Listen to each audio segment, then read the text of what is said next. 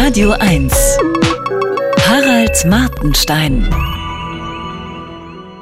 Ein deutsches Drama. Erster Akt. Ab Dezember 1934 gilt in Deutschland das Heimtücke-Gesetz. Auszug. Wer öffentlich gehässige, hetzerische oder von niedriger Gesinnung zeugende Äußerungen über leitende Persönlichkeiten des Staates oder der NSDAP, über ihre Anordnungen oder die von ihnen geschaffenen Einrichtungen macht, wird mit Gefängnis bestraft. Allein 1937 zeigen Volksgenossen 17.168 Personen wegen Hetze oder Heimtücke an, unter anderem weil sie den Hitlergruß verweigert hatten oder ausländische Radiosender hörten. Nicht alle Denunzianten waren Nazis.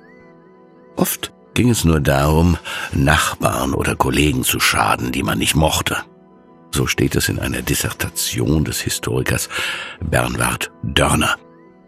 Er definiert Denunziation unpolitisch. Zitat, eine Denunziation ist dadurch gekennzeichnet, dass sie aus niedrigen Beweggründen erstattet wird. Der Wunsch, politische Gegner auszuschalten, fällt unter diese Definition. Aber auch einen Job zu ergattern. Zweiter Akt.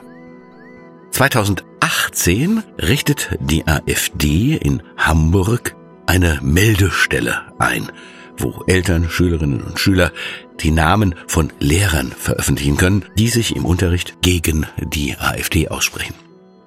Solche Äußerungen verstießen gegen das staatliche Neutralitätsgebot. Die SPD-Politikerin Katharina Barley sagt dazu, organisierte Denunziation ist ein Mittel von Diktaturen. Dritter Akt. Im Jahr 2023 überzieht Deutschland ein dichtes Netz von Meldestellen, vergleichbar dem Autobahnnetz. Sie alle berufen sich auf edle Beweggründe. Dem Schutz von Whistleblowern dient das neue Hinweisgeberschutzgesetz, kraftgetreten am 2. Juli. Bei Androhung von Geldbußen ist jedes der mehr als 90.000 Unternehmen und öffentlichen Einrichtungen ab 50 Beschäftigten verpflichtet, zusätzlich zu ihren anderen Verpflichtungen eine Meldestelle einzurichten. Auch anonyme Meldungen werden bearbeitet, auch Verdachtsmomente können gemeldet werden.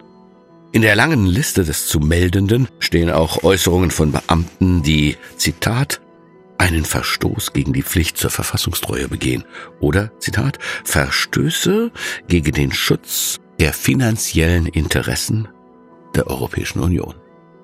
Parallel dazu gibt es die Meldestelle des Bundes angesiedelt beim Bundesamt für Justiz, unter anderem zuständig für möglicherweise verfassungsfeindliche Äußerungen oder Gebärden von Beamten, auch unterhalb der Strafbarkeitsgrenze, dazu die Meldestelle des BKA, speziell für Hass und Hetze im Internet, sowie äh, die Meldestelle Antifeminismus, wo unter anderem antifeministische Zwischenrufe bei Veranstaltungen gemeldet werden können oder Publikationen, in denen Genderideologie kritisiert wird.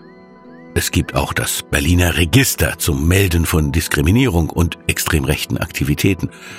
Als rechtsextrem wird auch das Kleben von antikommunistischen Stickern gewertet. Die äh, Meldestelle äh, antimuslimischer Rassismus und viele mehr. Die Meldestelle des Bundes soll 2024 auch für anonyme Meldungen freigeschaltet werden.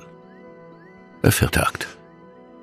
Laut einer aktuellen Umfrage haben 54 Prozent der Bevölkerung nur noch weniger großes oder geringes Vertrauen in die Demokratie.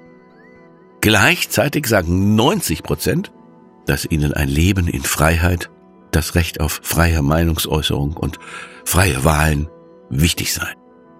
Die Schnittmenge zwischen überzeugten Demokraten und denen, die an der heutigen Demokratie zweifeln, muss folglich groß sein. Ich glaube nicht, dass zur Veränderung dieses Meinungsbildes der Ausbau des anonymen Meldewesens der richtige Weg ist. Katharina Barley hat recht. Harald Martenstein. Auf Radio 1.